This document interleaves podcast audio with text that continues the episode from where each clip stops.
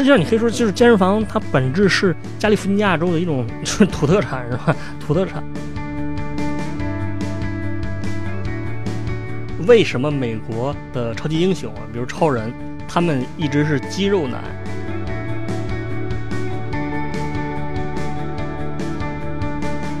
狂赞米塞斯，狂赞哈耶克，但是就是猛踩凯恩斯。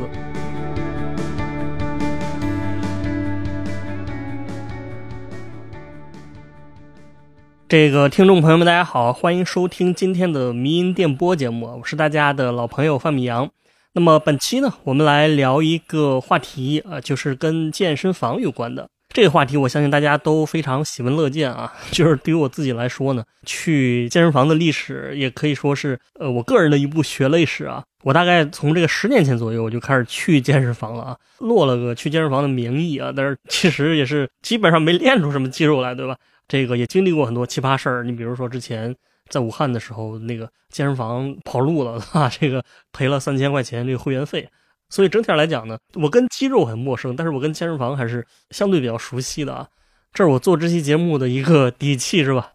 大家看到健身房这个 关键字呢啊，大家可能会想，包括我之前也在想，我说是不是要做一个什么健身房与古希腊呀，什么健身教练与民族国家这种啊，因为他们之间也确实都有联系。但是呢，因为咱们之前好几期节目都是跟历史有关系的，我感觉这期咱们得换个思路啊，就不能老是重复那一套。这期我想的是用比较学术的一个思路啊，以及加上这个轻松幽默的风格来聊一聊健身房的发展史。当然呢，我们这期也是挺有意思的，就是它是跟凯恩斯主义有关，而且我们也非常硬核的、旗帜鲜明的提出了一个观点，就是说健身房的产生它其实是有非常偶然的因素在内的。啊，我节目从两方面展开啊，一个是在欧洲的萌芽的阶段，就是它很早之前在欧洲就出现过，但是当时呢，它跟现在我们理解的健身房可能不太一样，它是有点像奢侈品店的这种感觉。那另外一部分是美国战后发展起来的，这个我们今天看到的健身房。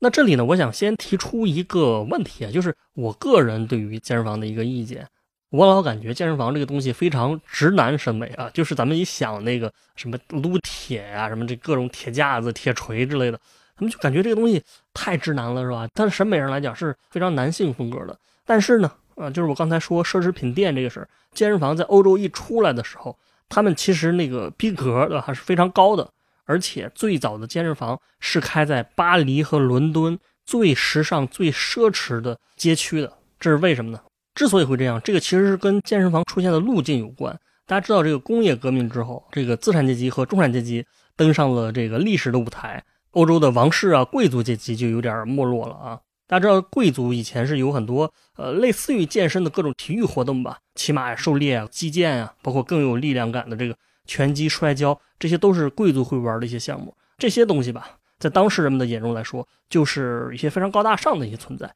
其实你现在想想也是啊，你想现在什么击剑啊、骑马，它依然是一个很高大上的一个存在。新兴的资产阶级和中产阶级，他们也想搞这个体育运动，但是他们又不会这些贵族项目，所以说这个健身房当时的出现就是呃顺应了他们这种需求吧。啊，你需要在品牌调性方面把它打造的高端一点儿，就是说最好说是我们是比贵族那些还要高端。那这里呢，我们要涉及到两位跟健身房有关的企业家啊。那这两个企业家呢，是在早期的这健身房方面可以说是非常具有独创性的两个人啊。他们一个是叫希波利特·崔亚特，一个叫尤金·桑多。崔亚特和桑多，当然大家也不必说我故意记这个名字，因为他们俩故事其实是差不多的啊。我主要是把这个讲述集中在他们这个商业操作方面。这两个人都是马戏团出身啊。你想，这个马戏团的人为什么会成立健身房呢？那首先，作为一个马戏团表演的人啊，就他们两个身材都很不错，都有力量，搞这种表演那种啊杂技什么的，他都是需要力量的，这个是他们的这个身体基础，对吧？另外呢，这两个人形象也不错。还有一点就是我觉得非常关键，就是从事这种行业呢，让他们有机会能接触到当时很多的社会名流，包括什么贵族哈、富商啊。因为这些社会上流人士，他们也是需要看表演的，所以说这两个人也是有机会能够得到呃一些社会资源吧，就是比如说钱啊、名声之类的。而且他们俩当时跟各国家的这个皇室成员都有交往，这也是为什么他们有这个资源，把他们这个健身房开在这个时尚街区啊。那崔亚特是开在了这个伦敦的皮卡迪利大街上啊，然后桑多是巴黎的香榭丽舍大道，这两个基本上相当于什么北京的长安街啊，上海的南京西路。当然，他俩的健身房在当时发展的也都很不错。他们两个一个是搞这个杠铃啊、哑铃啊这一类的，现在我们说就是自由力量训练；另外一个呢是搞这个团课为主。他们也做了很多健身房商业模式方面的创新吧，比如这个会员体系，包括什么月度会员啊、年度会员啊。但是很遗憾呢，这两个人他们的健身房后来都没有能持续发展，因为这个东西就是跟一阵风一样。简单总结就是，他当时缺乏比较成熟的历史条件，所以说没有发展的特别持久啊。那下面我们就要讲我们 这个所谓的凯恩斯主义，凯恩斯下的蛋对吧？不是凯恩斯这个人下的蛋，是凯恩斯主义下的蛋。这个是我们现在今天大家看到的健身房是怎么来的？它其实跟美国有关的。美国的健身房是战后发展起来的，但是实际上整体而言呢，美国大家知道是是一个非常崇尚体育的一个国家，而且就算是在战前的时候，它已经形成了一种崇尚肌肉的氛围。比如这里大家其实可以思考一个问题啊，为什么美国的超级英雄啊，比如超人，他们一直是肌肉男？超人不就是穿了一个瑜伽服嘛，然后 这个呃健身内裤是吧？这么一肌肉男的形象。那么你想，超人作为美国最早的超级英雄啊，他是一九三八年出现的。超人这个形象本身，你可以把它看成是美国精神的一种体现。当然呢，从直接的角度来讲，这个超级英雄出现其实是跟二战也有关系。无论是 DC 还是漫威，他们很多反派角色其实是呃德国人啊，也就比如一战也好，二战也好，都是德国人啊。因为这两次大战世界大战这个反派都是德国人嘛。你比如这个神奇女侠里面，故事场景就是呃一战的德国，包括漫威的这个美国队长也是跟这个纳粹德国打过。当然，这个说起来也挺有意思的。你比如我在德国的时候，我每次看电影我就 就很尴尬啊，因为大家在其他国家的时候，你看神奇女侠呀、美国队长啊，那个打德国对吧？打的特别少。但是你在德国看，你就感觉气氛总是有点尴尬，因为你看半天发现，哎呦，我自己就是反派是吧？就是德国人自己看自己每次都是反派啊，这个被神奇女侠揍的不轻啊，所以这个就很尴尬。那么除了这个超级英雄代表美国精神之外啊，另外一个常见的一个分析就是说。其实超级英雄它也是体现了美国主流男性的一种审美吧，或者说能反射出他们的一种精神世界。因为在二战之前的美国，其实人类也是进入机器时代挺长时间了，就是面对机器，大家就普遍有种无力感嘛。尤其是你像卓别林那电影，这个深刻的讽刺了这种机器时代啊。就比如福特的这个流水线，流水线你生产汽车是快，但是对于人来说，那可能就是有些有些枯燥，把人给工具化了。所以你想，为什么超人和美国队长他们都是肌肉男，而且他们作战的对象啊，要么就是机器人，要么就是什么人工智能啊、什么怪兽啊，乱七八糟的。其实这个本质上啊，也是能体现出美国肌肉男 跟这个机器的一种对抗啊。当然你在现实中你是打不过机器的，但是你在电影里面你要反过来了。我觉得这个说法呢就有一定道理的，而且更重要的是，它其实反映了美国的一种呃审美，就是这种独特的肌肉审美。但是啊，真正的健身房。普及是二战之后，而且是非常偶然的因素才促使它出现的。那么，一九二九年呢？大家知道是有一件大事发生啊。这个事儿在我们过去的节目当中也提过好几次啊。就是这个事儿不仅导致了通用汽车的创始人威廉杜兰特的破产，而且还导致了这个黄金荣抢占了黄楚酒的上海大世界啊。那么这个事儿呢，就是一九二九年的经济危机。老说了好几遍了，什么资本家把牛奶倒到河里啊？因为老说这个，是因为咱们那个历史课本上老描述这个情节，对吧？经济危机之后呢，啊，美国的富兰克林·罗斯福总统他就实施了这个新政啊，然后这个新政呢是依托于凯恩斯经济学啊，凯恩斯主义。那么首先，凯恩斯他是一个经济学家，我其实，在做节目之前，我不知道大家了不了解他。我相信稍微知识一点的青年，或者稍微文艺一点的青年，我觉得应该知道凯恩斯。或者说，如果你读一些经济学，无论是课本也好，还是读本也好，还是那个简介的文章也好，一般来说，凯恩斯都是绕不过去的。我以前玩微博的时候，当时微博还挺活跃，对吧？大家老是看什么铅笔社之类的，铅笔社是奥派嘛，他们就是非常讨厌凯恩斯，老是骂这个凯恩斯，狂赞米塞斯，狂赞哈耶克，但是就是猛踩凯恩斯。但是实际上来讲，我觉得凯恩斯在经济学界，他应该还是有比较高的这个地位吧。今天咱们不是聊经济学，但是我想简单说一说他的凯恩斯的一个基本想法吧，要不然大家理解不了下面的内容啊。这个人他就是在二九年经济危机之后出名的嘛，当时的一些经济理论就不太能解释这个经济危机，就说这个东西到底是怎么才能走出去啊。然后凯恩斯这时候就出来了，他呢，他认为说当时大家都推崇的市场经济，他说这个市场经济其实不是万能的，而且我们应该加强政府干预。啊，尤其是说如果经济处在这个崩溃当中，我们应该通过政府的公共政策来增加政府的支出，建立一些比如说公共的工程，然后来扩大就业。那么我觉得凯恩斯他观念里面最核心的部分就是包括这一项啊。那后来他的政策也一直影响到了呃美国从这个三十年代到七十年代，经济学原理的作者啊这个曼昆。大家知道，这个曼昆的经济学原理是一个非常非常经典的经济学著作，对吧？曼昆就说过，他评价凯恩斯啊，他说，如果你为了理解经济问题所面临的问题，你只打算向一位经济学家请教，那么毫无疑问的，这个经济学家就是约翰梅纳德凯恩斯啊。这这不是三个人，这是这是一个人，这凯恩斯的名字啊，约翰梅纳德凯恩斯。他说，虽然凯恩斯已经离开我们有半个多世纪，但是他对衰退和萧条的诊断仍然是当代宏观经济学的基石。这个是曼昆说的啊，这个评价还是挺高的。当然呢，他说这个话的时候是二零零八年，是二零零八年又再一次的经济危机，所以他说这个话。但是在二九年，他确实是帮助这个罗斯福总统战胜了经济危危机啊，所谓的罗斯福新政，对吧？他这个新政呢，其实包含很多方面啊。你比如说，他当时通过了什么农业调整法案、证券真相法案。啊，农业就是管农业的嘛，证券是管这个金融行业的，包括他创立联邦资金救援署，对吧？一系列措施啊都有。但是呢，在他的新政当中，其中非常非常核心和重要的一环，就是刚才说的基于凯恩斯主义的增加政府的公共支出，政府来建立这个公共项目啊，来扩大美国人就业。你不是企业都不招人了，大家都失业了吗？那好吧，那我政府来建一个，比如说建一个体育馆，然后。招一万个人，大家来工作，那这个不就是增加了这个就业吗？虽然这个好像是听起来好像有点总觉得哪儿不对，但是在这种时期，它是一个比较有效的做法。罗斯福当时是成立了好几个机构来办这个事儿，比如他成立了这个美国公共工程管理局，公共工程蛮想，他当时就设计了一系列的高速公路啊，就是交通的基础设施，还有其他的大型的公共设施。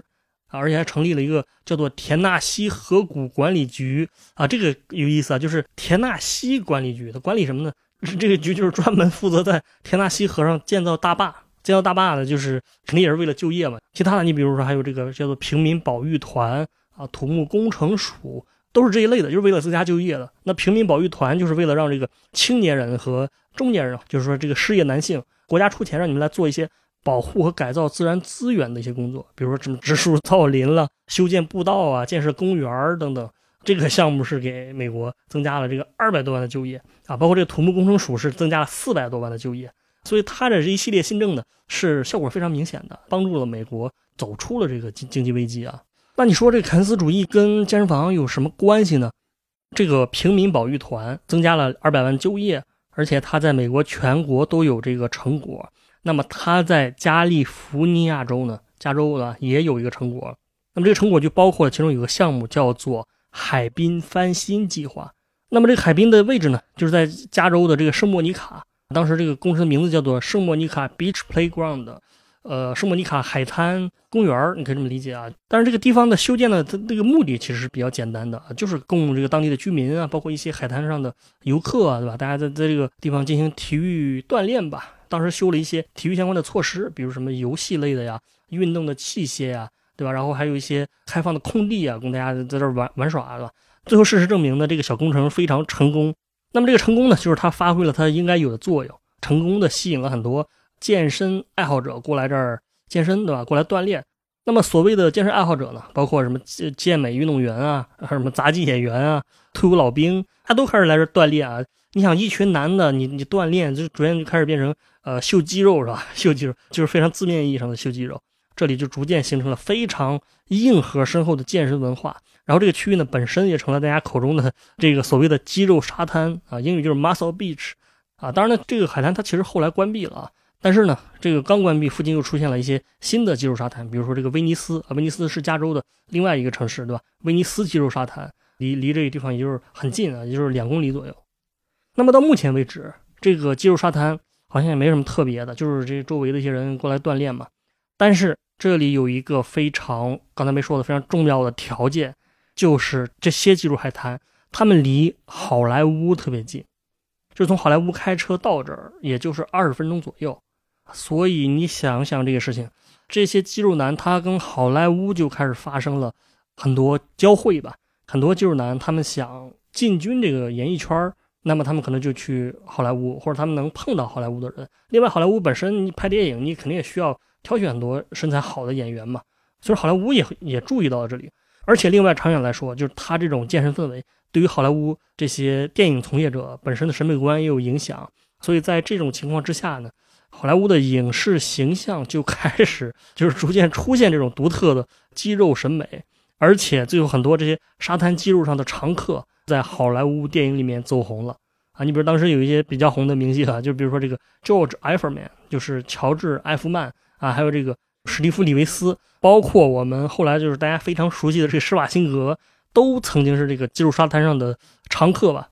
然后呢，这些肌肉男出现在电影上，就是进一步传播了这种这种审美。比如说施瓦辛格一出来啊，那得多少人去模仿他，对吧？大家都都想变成施瓦辛格，肯定海了去了呀。所以这种互动呢，其实是影响了一个时代的审美。那么在这个时代之下，美国也开始产生我们目前看到的这种健身房。我之所以说是目前看到的啊，是因为呢，你想想，就是健身房不必然是这样的。欧洲这个崔亚特和桑多的健身房。他们那种其实当时更像是咱们今天的一些体育馆，而且它还有表演功能。崔亚特那健身房，首先它是玻璃和铁来铸造的，就是有点像那个仓库的感觉，是吧？长是四十米，宽是二十米，而且它吊高是十米，其实是一个非常大的空间啊。另外就是这个 Muscle Beach 上面这些人，他们自己的这些健身房跟现在也不一样。当时有一个词专用的名词是形容这个的，叫做地牢。为什么地牢呢？因为这这个臭直男，这他们的健身房就是跟地牢差不多啊，这意思就是环境很破嘛，又脏又臭又破又潮湿，而且他们都是那种专业人士，他们可能也不是很在乎什么所谓的室内装修之类的，就跟工程师用电脑一样，可能用个 DOS 就够了。你这个微软的 Windows 啊，包括这个苹果的图形界面的，这个是给小白用的啊，所以他们就是没有想到说我要改善一下这个健身房的环境。啊，而且当时那个设备也是比较硬核的，它主要其实就是一些自由力量的一个训练嘛，就比如说哑铃啊、杠铃啊这一类的啊，而且都是大重量的。反正这些东西就是二战之前就有了，大家也一直呃，首先是小部分人在用，专业人士在用，而且大家一直没有觉得呃有什么不对。所以呢，我们现在的健身房是什么时候出现的呢？其实就是战后的美国嘛。那么我参考的资料里面，我觉得有一句话说的很好，他说在战后时期啊，商业健身房在美国得到了。重新发明，而且与美国消费文化的其他方面一起被出口到世界的其他地区。所谓的重新发明的健身房，就是我们今天看到的健身房。这个我想先说一个人，他是以一一己之力重新构建了这个健身房，基本上相当于了就是现代健身房产业的开创者，而且是一个传奇，也可以说是一个巨星，健身巨星。那么这个人呢，叫做 Jack LaLanne，LaLanne 是他的姓啊，就翻译过来应该就是杰克拉莱尼啊，我们就叫拉莱尼啊。那么拉莱尼呢？他在 健身界的地位，就是跟今天我们说的这个乔布斯、马斯克的这个企业界的地位差不多。而且他还是这个施瓦辛格的偶像而且他不光是开创了健身房连锁健身房这个呃商业形式，而且还奠定了现代健身的观念。当然，以及肯定啊，就是他还有另外一个身份，就是加州肌肉沙滩的这个常客。那么首先呢，这个拉莱尼他首先也是在战前，就是就是一九三六年开过健身房。然后战后呢，又继续发展，逐渐做出了很多开创性的成就。他也认为，这个不光是专业人士，就是普通人也需要健身，尤其是这个力量训练。他的健身房也是美国第一家男女都可以进的健身房，对吧？这个男女都可以进，我们今天是很习以为常了。当然就是男女都可以进，否则你不是性别歧视吗？但其实，在之前的话呢，一般来说，男女的这些健身房是分开的。当然，主要是男性在健身啊。另外呢，他还鼓励这个残障人士，就残疾人。以及老年人也应该健身。当然呢，大家之所以能知道他这个观念，是因为他在战后呢开了一档跟健身有关的电视节目、综艺节目吧，叫做《The Jack LaLanne Show》啊，就是杰克拉兰尼的秀，对吧？其实这个也是整个健身史上最长的一档健身节目，一共维持了近三十年。所以说，那个拉兰尼这个人，他本身也是一个健身明星，在美国那个年代，应该说是一个家喻户晓的人物。那么他就是在这些节目里面说出了很多观念啊，因为那个年代，你别说让。残疾人，你就让普通人来健身，大家可能都接受不了。他当时就是遭到了这个医学界的这个抵制啊，大家都说他是一个疯子，是一个骗子。医生就说你这个如果按照他那种方式健身的话，你对你健康是非常不好的，就是你可能会出心脏问题啊，甚至可能会失去这个性欲望。整体而言，就是这医生说拉兰尼的这种健身方式是有害的啊，影响甚至会影响到你的寿命。啊。但是我觉得这事儿挺有意思的是，这个拉尼最后他活了九十六岁啊，九十六岁了，应该比这医生活的是要长一些，是吧？这个突然让我想起了一个那种大家经常讲的那种笑话，啊就是讽刺一个人说，只要我活着，对吧？你就别想出现什么什么状况啊！只要我活着，结果这个没多久他就死了，这 这是当然这是一个讽刺啊，这是一个讽刺。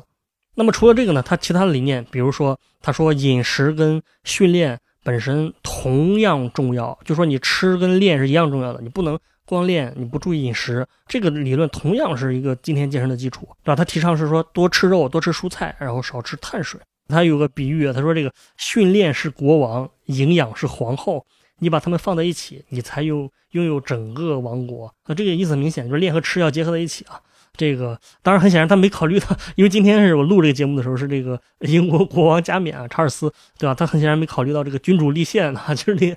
就算你国王和王后结合在一起，你可能也没法拥有整个国王啊，因为还有议会啊。当然这是开个玩笑啊，这开玩笑，呼应一下我们上期的节目。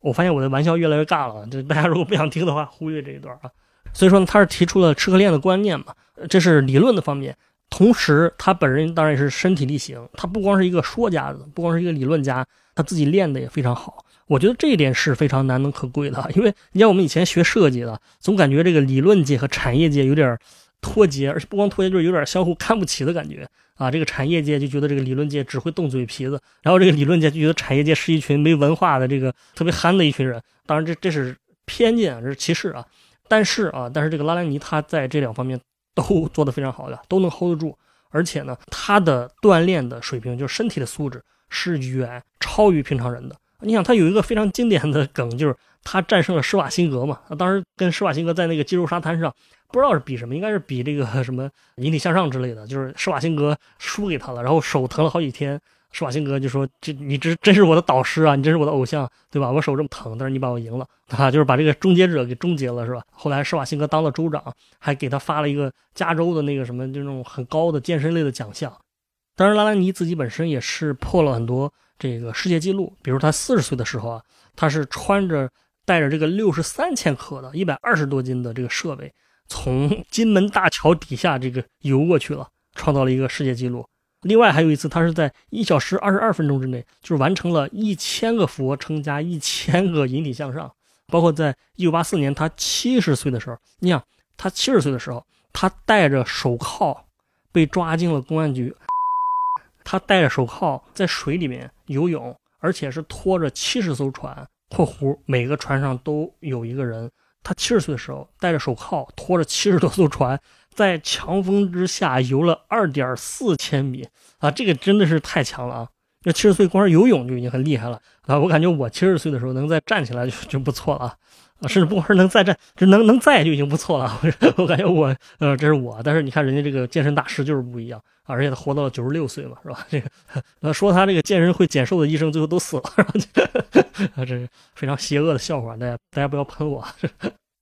啊，以上呢都是拉兰尼个人的这个非常厉害的一个点，但是我们今天要说的是，我想说他对于健身房的推动作用啊。这个人他不光是在观念方面，他在这个健身房的硬件方面也是重新塑造了健身房。他是第一批开设商业健身房的美国人，以及他高峰的时候开了二百多家店，这是他的商业成就，就是先先摆在这儿。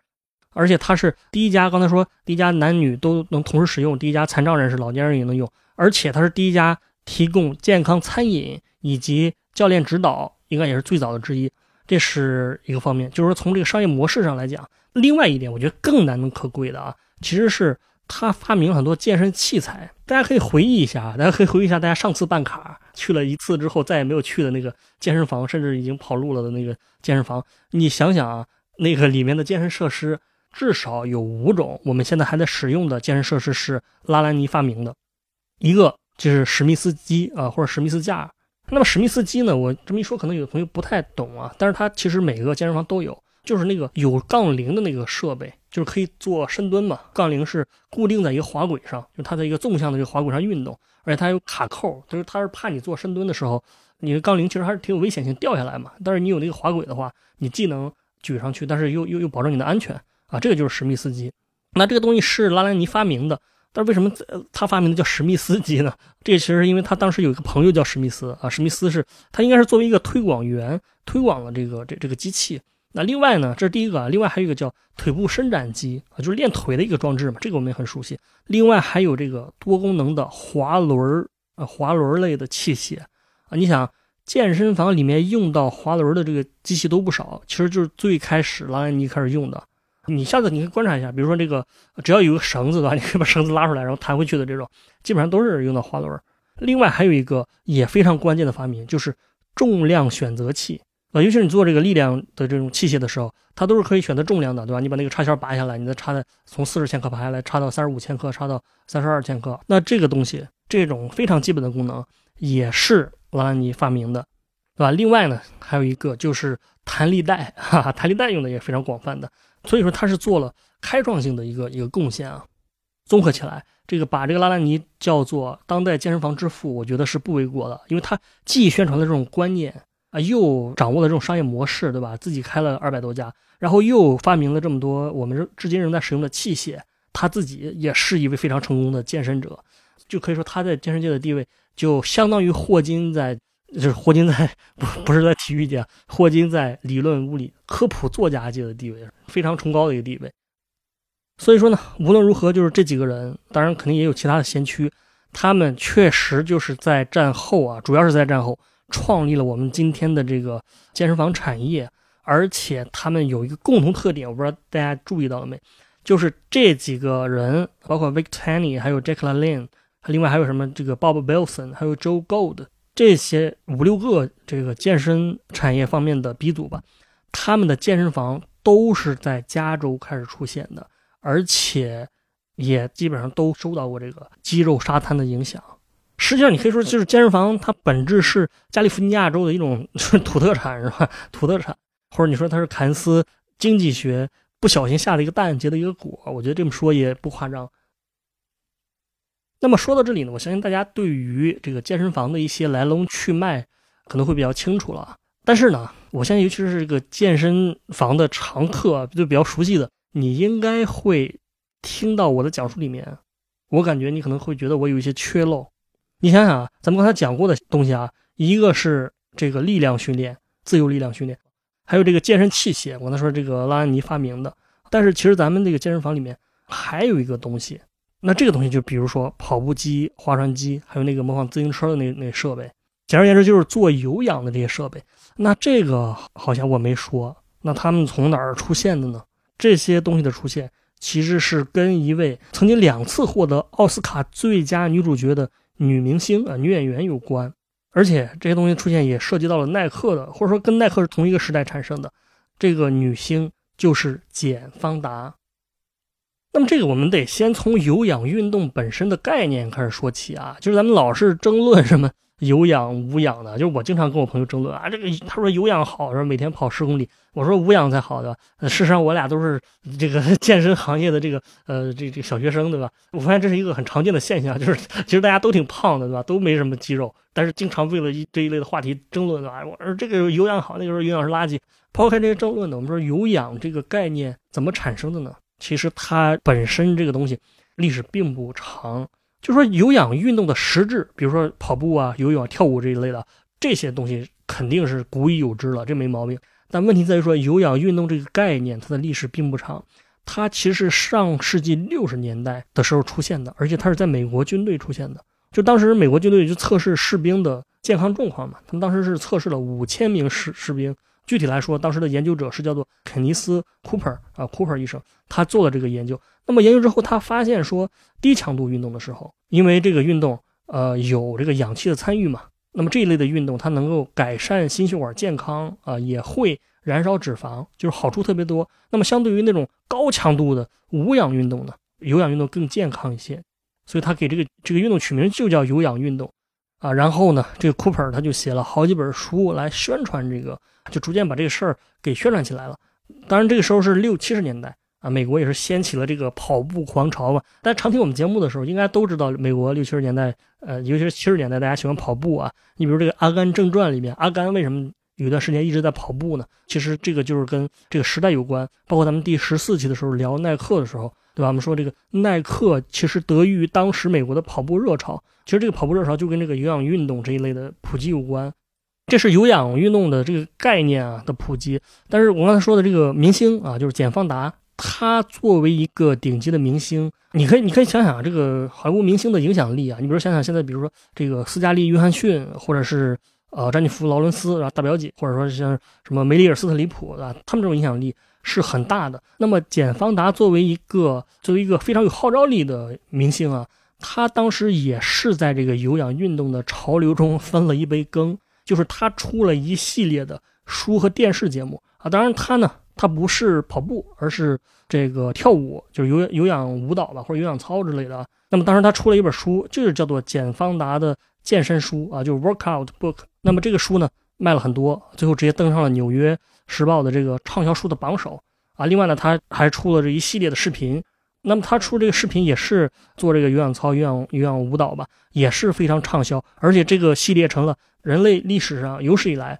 最畅销的运动视频，就这个销量当时达到多少呢？达到了一千七百多万份啊！一千七百，你想这个数字啊，这个销量其实它跟很多顶级的流行 歌手差不多了啊。比如你想，我记得像是什么麦当娜呀，还有这个什么惠特尼休休斯顿这一类的，那他们好像一张专辑也销量也就是一两千万吧。他这个健身视频你卖了一千七百多万份，这是非常厉害的一个成就啊。所以简方达这个人，他就相当于在这个有氧运动基础上，他他又引领了这个风潮，就把这个有氧运动再进一步的推广到了美美国，甚至是全球。所以呢，在这个时候，健身房也根据这个简方达的这个有氧舞蹈啊、有氧操做了改变。那么还是我参考的这本书里面非常清晰的说了，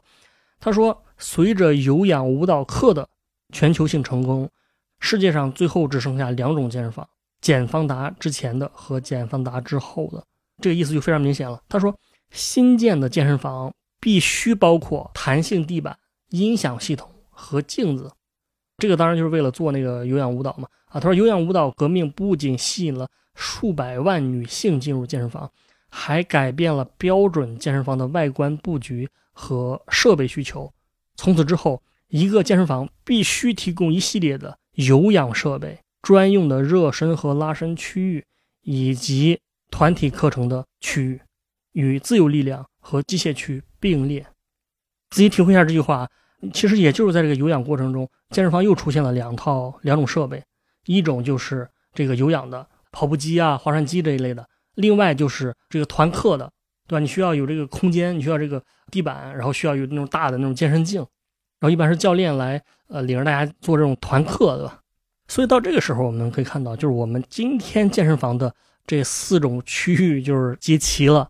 一个就是自由重量区啊，或者自由力量区，这个一般就是那个杠铃、哑铃之类的。这个在崔亚特和桑多那个欧洲那个时代就有了。那么一个就是器械的器械区啊，或者器械重量区。那这个就是刚才说拉兰尼发明的这些滑轮啊，呃，这这一类的设备。第三个就是有氧运动设备，对吧？这个是基于库珀那个研究出现的。最后就是这个团体课程。啊，一般是什么有垫子啊，有镜子之类的。那么这种团体课程或者体操，就是简方达引领的这个潮流。到这个时候为止，健身房的这四种基本的操作也都成型了啊。因为这这个健身房后来它也是经过了一系列的呃，就是相互兼并啊、收购啊、合并啊之类的，就形成我们今天这个这个状态啊。所以总结起来就是说，我们这个健身房怎么来的啊？首先，当然古希腊就有健身。古希腊是非常崇尚运动的，很多学者就说古希腊人其实和美国人挺像的，就是大家都挺爱运动的。那另外，其实还有一个我们今天没讲的，就是民族国家形成的时期，大家也是在练习健身。西欧的封建体系到这个民族国家的形成期间，其实为了增强这个国民的身体素质，因为以前是贵族作战，现在是民族国家，这个国家是民主的，每个人都为国家负责。那么逻辑上来讲，每个人也都应该承担起战争的义务，对吧？那么这个时候。很多国家也提倡过健身，但那个跟现在健身房不一样。那么最早的商业健身房，我们就说这个桑多和崔亚特的这个健身房啊，这法国巴黎和英国伦敦开设，这是一阵风潮。那么最后呢，实际上我们今天的健身房，就刚才讲，因为凯恩斯主义影响到了罗斯福新政，所以这个其实是一个非常偶然的因素，就是这个圣莫尼卡的海滩的这个公园，最后就变成了肌肉沙滩。肌肉沙滩正好靠近好莱坞，一是它促进了这个肌肉的这种审美。再一个就是很多早期的健身房的创业者，他本身就是在肌肉沙滩上的常客，比如说刚才说拉兰尼啊。另外呢，这些健身房早期几乎都在加州产生的，也就是受到这个加州这个风潮的影响。那么最终呢，经过发展，尤其是啊杰克拉兰尼这样一位非常巨擘式的健身人物，发展到现在。那么后来军方的这个人物 Cooper，他提出了这个有氧运动这个概念。后来简方达又推广了这个有氧体操，最后呢，健身房形成了我们这四种模式，好吧，这个就是我们今天的迷音电波节目，感谢大家收听，我们下期再见。